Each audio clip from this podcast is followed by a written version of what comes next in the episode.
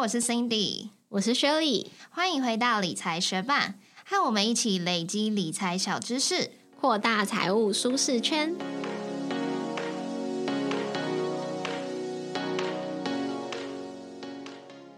在节目开始之前，我们要先感谢星光人寿邀请我们体验 Life Lab 人生设计所的网站以及实体店面。星光人寿 Life Lab 人生设计所有提供免费的保单鉴定师服务，可以针对你手上持有的保单做分析，检视手上保单各方面的保障强度。最近呢，我的家人一直开刀。阿妈呢？她去换了人工膝盖，就花了快四十万。但是因为以前都没有保险，幸好还有女儿可以帮忙负担。那爸爸呢？他是有一边眼睛白内障，月底准备去换人工水晶体，也是要花好几万。但是因为爸爸是有保险的，所以我们也在看之前保的那些保险是不是有理赔可以申请。因为之前我们家的保单呢，都是由我妈集中管理，虽然保单是有收在一起。但是早就已经忘了究竟有哪些保单发生什么事情会理赔，额度大概多少，所以就趁着这次申请理赔的需求，我们才把家里每个人的保单都分类整理。应该有一些学伴跟 Shelly 家一样，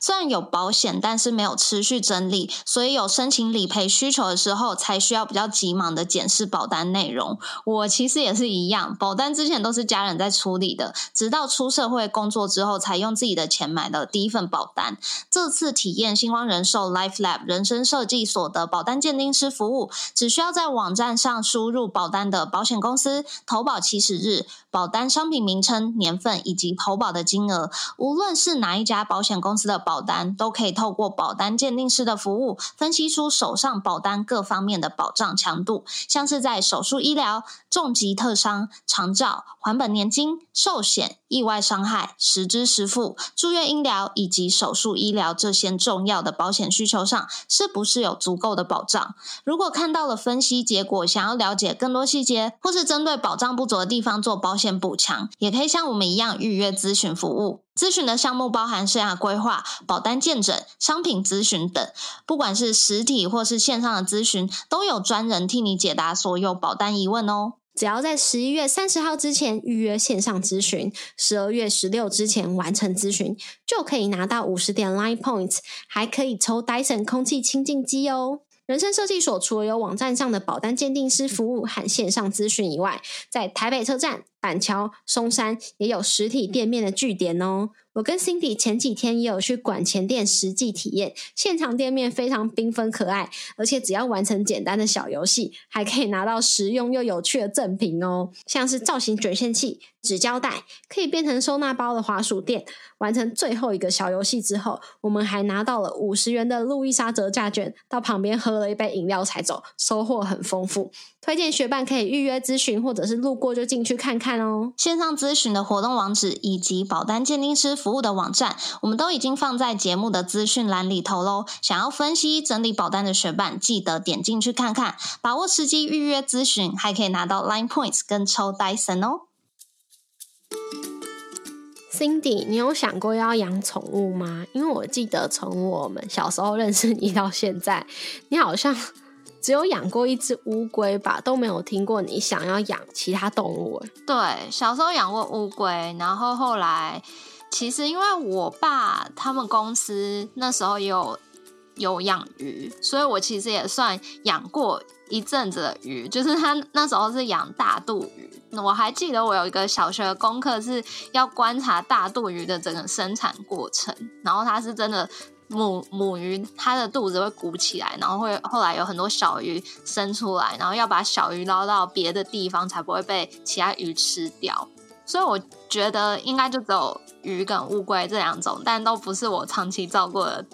动物。然后后来长大之后，好像就觉得说养宠物是要花很多心力跟责任的，就不太有想养。那偶尔想养的时候，就是觉得说哦很可爱啊，觉得会有人陪伴你。可是后来又觉得说哦，那这也是相对来讲要花很多时间陪伴他们，而且也会有一些可能要太。嗯，就是后续可能会需要有医疗的费用或是什么的，然后如果真死掉了，又会很伤心，所以就觉得啊，算了，还是先照顾好自己好了。对啊，养宠物真的是很大的责任。像我刚刚嗯，在广告时段里面，我有讲到我家人最近蛮常进出医院的。其实还有一个没有提到的家人，就是我家的狗，因为我的娘家有养一只雪纳瑞，大概十二岁，然后它叫做黑妹妹。那黑妹妹呢，它最近就有被发现嘴巴里面长五颗肿瘤，然后去检查之后是恶性的，所以接下来有可能会要做治疗。那如果要做治疗的话，也会是一笔。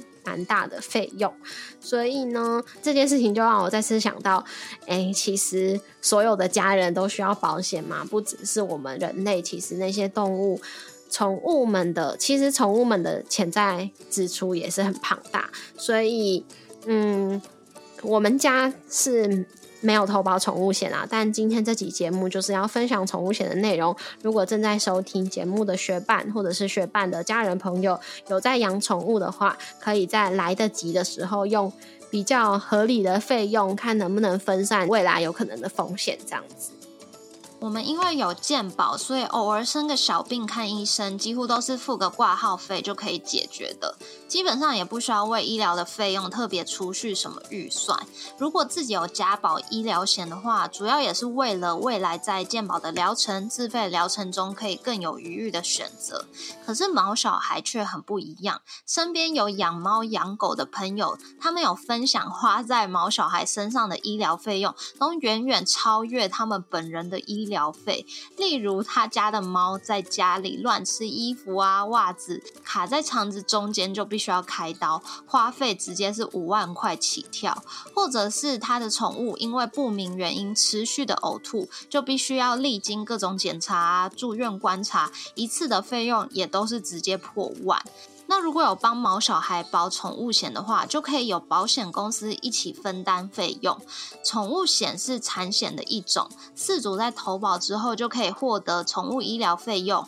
宠物侵权责任、寄宿费用、丧葬费用等多方面的保障。一年用几千块甚至是几百块的费用把风险分散出去，当宠物需要医治的时候，也比较不会因为担心费用而犹豫。近年来，养宠物的人越来越多，宠物险的投保也越来越普遍。根据财团法人保险事业发展中心的资料啊，二零一七年的时候，其实宠物险的投保件数只有七十四件哦，但到了二零一九年就有七千八百多件，二零二一年的时候更是来到了五万七千多件，每一年都是好几倍的翻涨啊。那除了投保件数高速成长之外，其实理赔件数啊和赔款率也是飙升哦。二零一七年的时候，赔款率只有二十一点八八趴，但是后来是连年增加，到了二零二一年，赔款率居然来到九十六趴。为什么宠物险的赔款率会这么高呢？首先就是因为目前许多宠物险的投保是不需要提供宠物的健检状况的，因此有一些宠物他们在投保的时候，可能风险就已经是比较高的。而且宠物险它可以理赔的范围其实很广嘛，因为宠物它本身不会去表达它自己的身体状况，所以它可能有拉肚子啊、食欲不振的状况，事主就会很担心带它去看医生，怕是有更大的潜在的风险。那宠物只要有就诊就可以申请理赔，跟人类的保险不太一样，因为人类的保险会分成说哪些疾病、哪些医疗方式才有理赔，但是宠物基本上就是它有去看医生，在合格的动物医院看医生就可以申请理赔。所以理赔率就会很高。那另外就是宠物的医疗费用，它也没有一定的标准，所以可能有一些些少少的比较没有良心的动物医院，可能就会对有保险的饲主收取更高的费用，那也会让理赔费用的负担更高。像是二零一七年的宠物险保费收入一点六亿，但是理赔金额就超过一点一亿，再加上人事成本、营运成本，保险公司基本上。不太能够从宠物险上面赚到钱，甚至会有亏损的状况。所以各家的产险公司，他们推出的宠物险其实也会有改版啊，或者是停售的状况。但是呢，虽然宠物险目前是持续改差，不过对于真心想好好照顾宠物啊，陪伴他们一生的饲主来说，其实还是有蛮多 CP 值蛮高的选择。那接下来我们就来分享宠物险中主要的保障项目有哪一些。宠物险主要有五大重点保障项目，但是其中最重要的还是医疗费用。在保障期间内，如果宠物有去合格登记的兽医院内进行诊疗的话，就会依照实际的医疗费用实支实付。那在医疗费用这一块，通常会分成门诊、手术跟住院这三大项目。不同产险公司它的宠物险方案会针对理赔有一定的限制。那这些限制，其中一项是保险年度累计理赔金额是有上限的。那这个上限基本上是每一家保险公司的宠物险方案都会有的限制。那另外一个有可能的条件会是各项目单次申请理赔金额是有上限的。那这个上限，多数的方案会去规定，比如说门诊这个项目申请理赔最高可以获得两千块，而住院这个项目申请理赔最高可以获得八千块，类似这样子单次理赔金额的上限。那另外一个可能限制会有各项目申请理赔金额累计金额的上限。但是这个上限的话，不是每一个方案都会规定，就要看你就要看你保的保险是哪一种。那如果有上限的话呢，可能就是针对门诊这个项目，在保险期间内最多就是可以申请理赔一万块。那住院的话，可能在保险期间内最多就是可以申请理赔五千块，类似这样子的限制。那最后一个还有可能会有的限制是年度申请理赔的次数，这个也不是每一个方案都会有的哦。那如果有的话，可能就是针对像是门诊这个项目，在保险期间内最多就是可以申请六次，而住院的话，可能最多只能申请一次。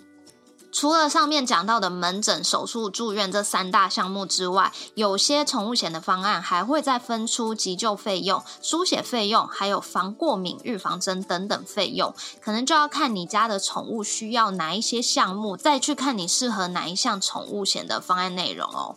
那我们举实际的例子来看看，那假设是一只八岁的狗狗，主人一年有。三千多块的预算可以花在宠物险上面。那如果狗狗有状况，真的需要去就医的话，针对门诊这个项目，宠物险单次可以理赔的金额介于一千六到一万块之间。针对住院的话，宠物险单次理赔的金额介于五千块到八千块之间。而如果是手术这项项目的话，宠物险单次理赔的金额是介在八千块到六万块之间。那如果是整个加起来在保保险期间内累计可以理赔的金额，大约会借在两万六千块到十万六千块之间哦。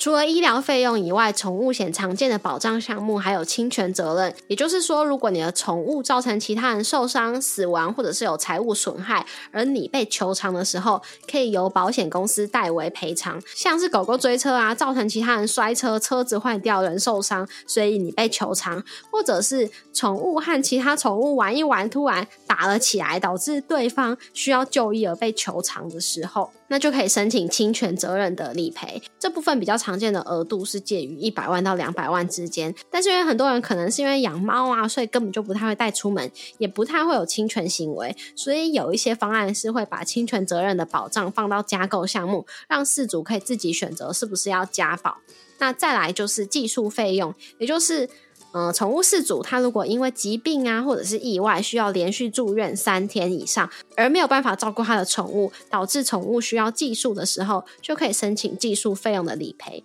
那这个三天以上是包含住院日和出院日，但是这部分通常也会有最高给付天数的上限哦。再来就是协寻广告，就是如果宠物。走失了，需要张贴协寻广告的成本，像是印刷费用啊、张贴和刊登的费用，但是不会包含悬赏奖金。再来呢，就是丧葬费用，如果宠物因为意外伤害或者是疾病死亡，那丧葬费用也是有实支实付的理赔。除了这些常见的项目以外，有些方案还会包含宠物寄宿交通费用的补偿。也就是说，宠物饲主他住院，然后导致他的宠物有寄宿的需求，这个过程中需要接送的交通费用，还有旅游行程取消保险。也就是说，如果宠物它需要紧急的手术，导致事主需要取消他的旅游行程，那也可以申请一些补偿。不过这部分的金额通常是不会太高。再来，有一些方案也会理赔重新取得宠物的费用，但是我相信这对于多数的饲主来说，这真的不是重点项目。那在比较不同的方案的时候，除了要看理赔金额，也要注意可以申请的次数，还有自付额哦。自付额就是实际支付的费用中，饲主需要自行负担的比例，从零趴到五十趴都有。那这会是跟保费高度相关的。通常保费越低的话，自付额可能就会比较高喽。那如果你听到这边觉得很值得帮你家的猫小孩保宠物险的话，你可能也会好奇，宠物险有没有什么投保限制呢？会不会跟人的医疗险一样，有特定的就医记录，投保就会困难重重？那宠物险目前只有猫跟狗可以投保，其他的宠物是尚未开放的。那也只有作为宠物才可以投保哦。如果是出租用、表演用。工作犬或者是繁殖用的话，就不能投保。再来也会有一些限制，像是品种的限制，因为有些犬种它们的攻击性是比较高的，所以就会有比较大的侵权风险，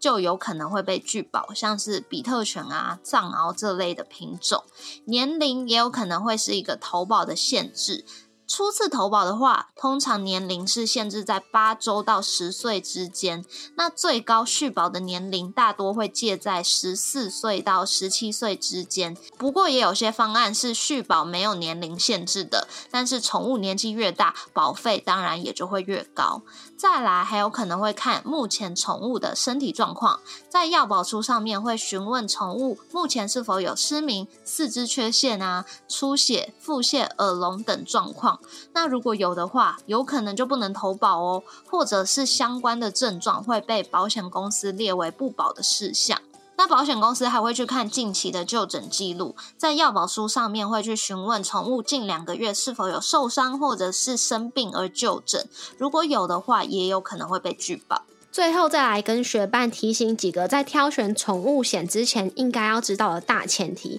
第一就是目前宠物险几乎都会要求宠物要有植入晶片，并且由登记的饲主进行投保。再来就是宠物险是一年一约，投保的时候虽然可以勾选说你要自动续保，但其实并非保证续保哦。即使你的宠物没有达到续保年龄的上限，还是有可能会因为宠物的健康状况啊，还有申请理赔的记录啊，而被拒绝续保哦。或者是原本投保的方案也有可能会改版或停售。再来就是刚刚提到的种种理赔项目中，其实还是医疗最重要，其他项目其实有点可有可无。还有呢，慢性病可能只有第一年会理赔，第二年开始就不理赔了。所以宠物险还是对于一些突发状况是比较有帮助的。还有你要知道，就是有等待期的限制。如果是首年投保的宠物，在保单生效日起。发生一般疾病是需要经过三十天的等待期，癌症是需要经过九十天的等待期。但是如果是续保的话就没有限制哦。最后就是宠物险一次只能投保一家，刚刚有介绍到不同家可能会有不同的理赔金额上限，但是这就没有办法像你人类的保险一样，你一次投保多个方案来堆叠它的额度。宠物险一次只能选择一家哦。谢谢你在忙碌的生活中愿意播出时间来和我们一起学习，在这边也诚挚的邀请你在 Apple Podcast 和 Spotify 上面帮我们打星留言，让这个节目被更多人听见。同时，也欢迎你到 Instagram 搜寻理财学伴，找到我们来跟我们聊一聊。如果你也愿意支持我们，继续把理财学伴做得更好，让这个节目被更多人听见，也欢迎你分享理财学伴给身边想要一起学习投资理财的朋友哦。我们的网站上会有文字版的整理，如果想要收藏或是回顾，也欢迎你上去看看。网址是 moneymate 点 space 斜线宠物险，拼法是 m o n e y m a t e 点 s p a c e 斜线宠物险，也可以从节目的简介中找到网址哦。理财学伴，我们下次见，拜。就最近我住家这边是非常潮湿的，就近两周，因为前两周就是疯狂下雨嘛，所以我一到后阳台，第一个我就 发现为什么地板上都是水，原来就是那个窗户开太大，然后狂风暴雨，那个雨水都整个落在地板上，然后再也有一个温差，所以我的冰箱上面就超多那个水珠的。然后呢，我就想说要来找厨师机，因为其实前几个月我就买了厨师机，是三菱的，然后那也是我妈妈指定的品牌。但是三菱本身好像就是厨师机界的顶规，这是我近期研究厨师机才知道的一个新的知识。所以我买那一台三菱的厨师机，我也是等了好像几个礼拜吧。他那时候告诉我说要排队，然后我就想说好，那就排啊。然后没想到他好像一两个礼拜之后就打电话给我说，哎，有货了，然后他赶快通知我。所以我就想说，哎，好像也没那么难买。可是我买完回到家之后，我好像才用一个礼拜吧。然后我妈就说她公司需要用，所以她就立刻把我买的那一台搬走了。然后后来就是暑假就来到了，夏天天就到了，就是厨师机的那个需求好像就没有这么高，我就遗忘了这件事。直到快要入秋的时候，我又想起来了厨师机这件事要解决，所以我就打去同一家电器行，然后请他帮我订。他就跟我讲说要等，那我的等就是想说差不多一两个礼拜吧，就像上次那样。但没想到这一等我就等了两个月，然后呢，就是到了前两个礼拜就是太湿了，我觉得真的是不买不行。之后我就开始那个在虾皮上面去找各个厨师机的那个卖场。那如果它是有实体店面的话，它几乎都卖光了，就是三菱这个牌子，所以我就。一个一个点进去看，然后看到底有没有货。然后呢，我就问到一家有货，我好像是三点多的时候问到他有货，然后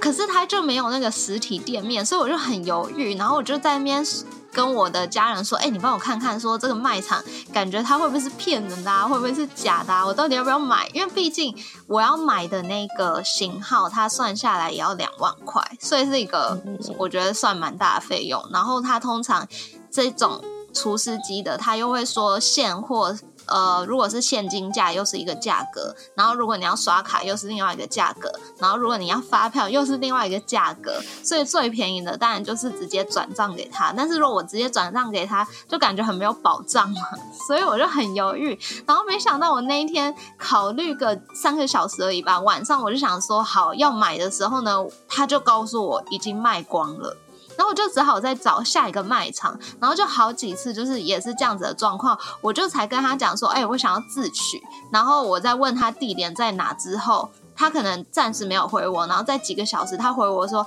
又卖光了，然后我就这样子找一家两家，到了第三家就是终于感觉好像可以成功，但是我现在还没有成功的买到，所以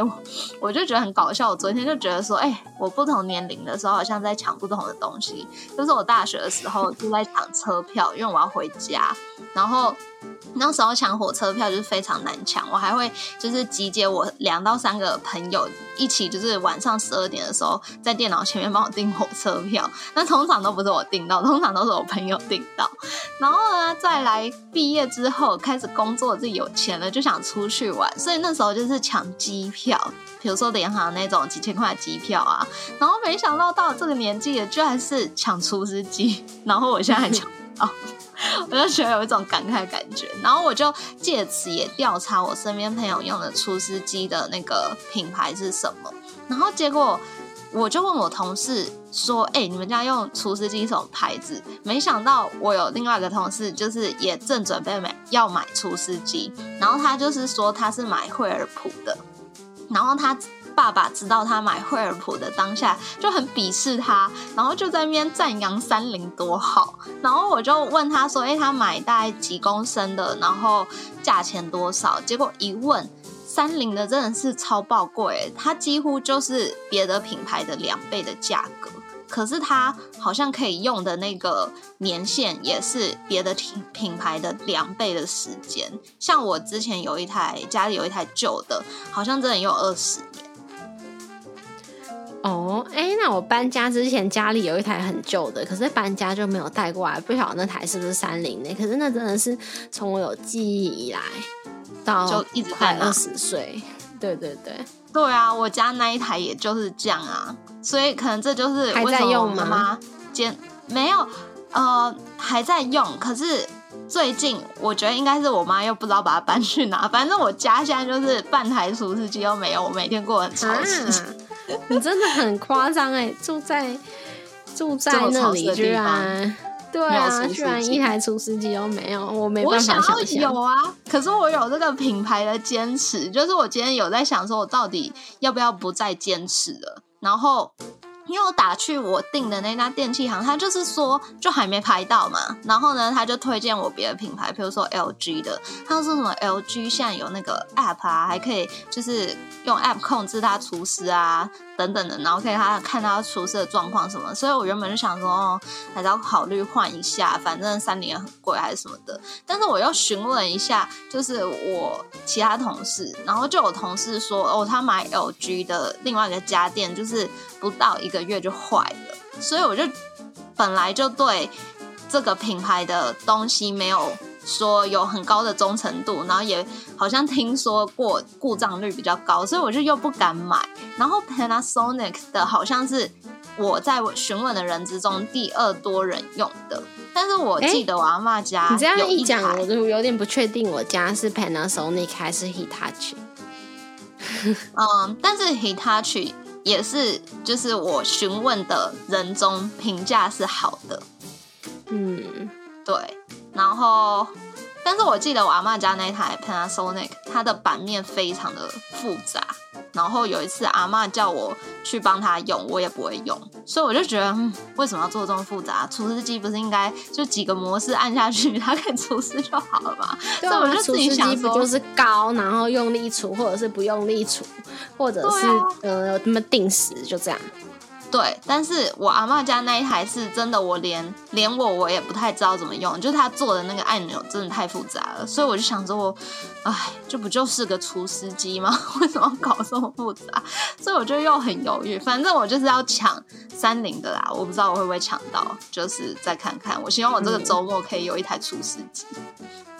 哎，你刚刚讲到担心被诈骗啊，我就想要分享一个我的同事的故事。就是呢，他最近在找房子，然后租房子，所以他就会逛那些脸书上面的那些就是房源的社团吧。对。然后他就看到有一个看起来很不错的，在信义区，然后不知道忘记他是两房还是三房，假设是两房好了的那种整层的整个住家，然后两房那种住家式的。好像一个月两万块，他就觉得哎很赞哎，然后他就想要找他弟一起说要不要一起来租那个房子。虽然他弟现在也是有地方住，可是他弟看了之后也觉得说哎这个很赞呢。如果我们租到这个的话，那他可以现在的那个押金被扣走，他也觉得没关系。所以呢，嗯，我同事他就开始跟那个就是。房东谈，然后那个房东就说：“哦，他是第六组要看这个房子的，他目前是排第六个。可是呢，有人是已经先付钱来抢排第一个的，就是第一个看房的这个顺序。然后就问他说：‘那你要不要也付钱就可以先看？’然后他就想说：‘嗯。’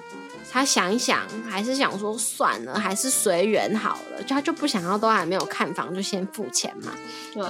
所以他就跟那个房东说：“哦，那就看我们的缘分。”然后，呃，所以他就跟那个房东问了那个房子实际的地址啊，想说至少要知道真正的地点在哪，才有办法去看房嘛。结果那个房东就一直没有回他，然后等到他。再次想说要再去催他问他的时候，发现他有一个群组，然后上面写没有成员，他就想说他最近也没有被什么群组退掉，或者是把其他人退出群组或什么，怎么会有呢？怎么会有那个群组？然后他搜寻他那个房东的 line，他就发现哎，他已经被那个房东封锁了，所以他就叫他弟再去。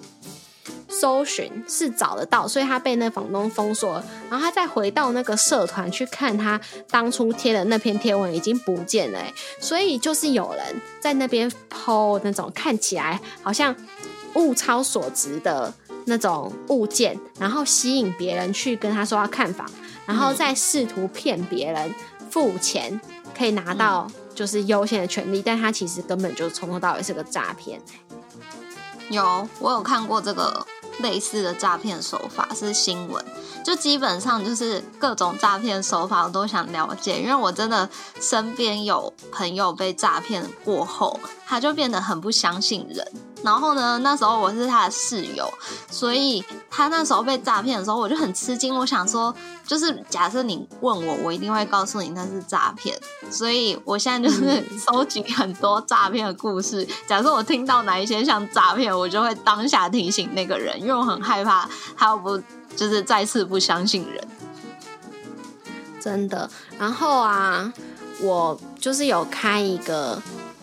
在地方的政务跟换物、二手物交流的社团，然后我们如果你有加入，对，如果你有加入那类型的社团，你就会发现有很多人，他们常常在抛说什么，嗯，什么店要倒了，然后名牌鞋子要很便宜的出清，或者是他要移民了，所以那些什么 iPhone 啊，还是嗯 Dyson 吸尘器啊，跟一些反正就是。高级的，大家有在喜欢的一些比较贵的家电，要很便宜的卖出去。然后我自己是想说，应该已经多数人都知道那是诈骗。然后那个社团，我就是一几天一阵子一阵子才会去管理，我不会每一天都去审核他的贴文，或者是去检查说有没有那类型的东西。所以结果还真的有社员跟我说他被诈骗呢，我就觉得哦，好可怕哦！但是。我觉得比较幸好的是，他没有怪我说我怎么没有去管啊，或什么。他也知道说，呃，那个社团我只是就顺手经营的，也没有在收费什么的。但是他之后看到就是其他这类型的诈骗，他就会赶快私讯我说：“哎，这个也是诈骗，这个也是诈骗。”所以蛮感谢他的正向心态，就是避免其他人受骗这样子。没错，对，所以像是那种社团啊，我几乎都不加。就是要付钱的，就是买卖的社团，我几乎都只加正物的。然后我觉得，我就挣出一个心得来，就是说，因为我也是蛮常整理出我觉得还 OK 的物品，但是又又已经不需要的物品，然后抛在你创的那个社团嘛。然后呢，我一开始就是抱持着说，反正都都 OK，就是我也没有想说要有什么回馈。也不需要交换这样子，我几乎都是送出去。但是后来我就发现说，如果只是单纯送的话，有些人就是真的很不当一回事，就是他跟你。说约好时间要来拿，然后你也准备好了，包装好了，时间空下来，可是他就不来，然后也一句话都没说。要不然就是他真的来了之后，就好像真的很顺理成章的拿，也不会说什么谢谢呀，什么哦哦慢走啊 什么之类，就是这些客套话完全不会讲啊，就好像一手他也没有交钱，但是我就要把物交给他。所以后来我就觉得说，嗯，还是要有一些交换。这样子拿的人会比较有感恩的心，所以后来我就是不管是呃那个东西有几个，我就是都说换这一项就是一包卫生纸这样子，然后我就觉得还不错，就是我开始实施说有一包卫生纸之后，至少大家都会带一包卫生纸，然后跟我说谢谢这样子，然后有些人我说一包卫生纸，他还送我一串卫生纸，那 那时候我就蛮好的。对啊，然后像我自己，如果是去拿别人的东西的话，我通常也会至少买一个什么小零食，或是家里有一个小东西去跟他就是说谢谢，即便那个人说不要，呃，就是他一开始没有要求啦，所以我就觉得这样子的循环比较好。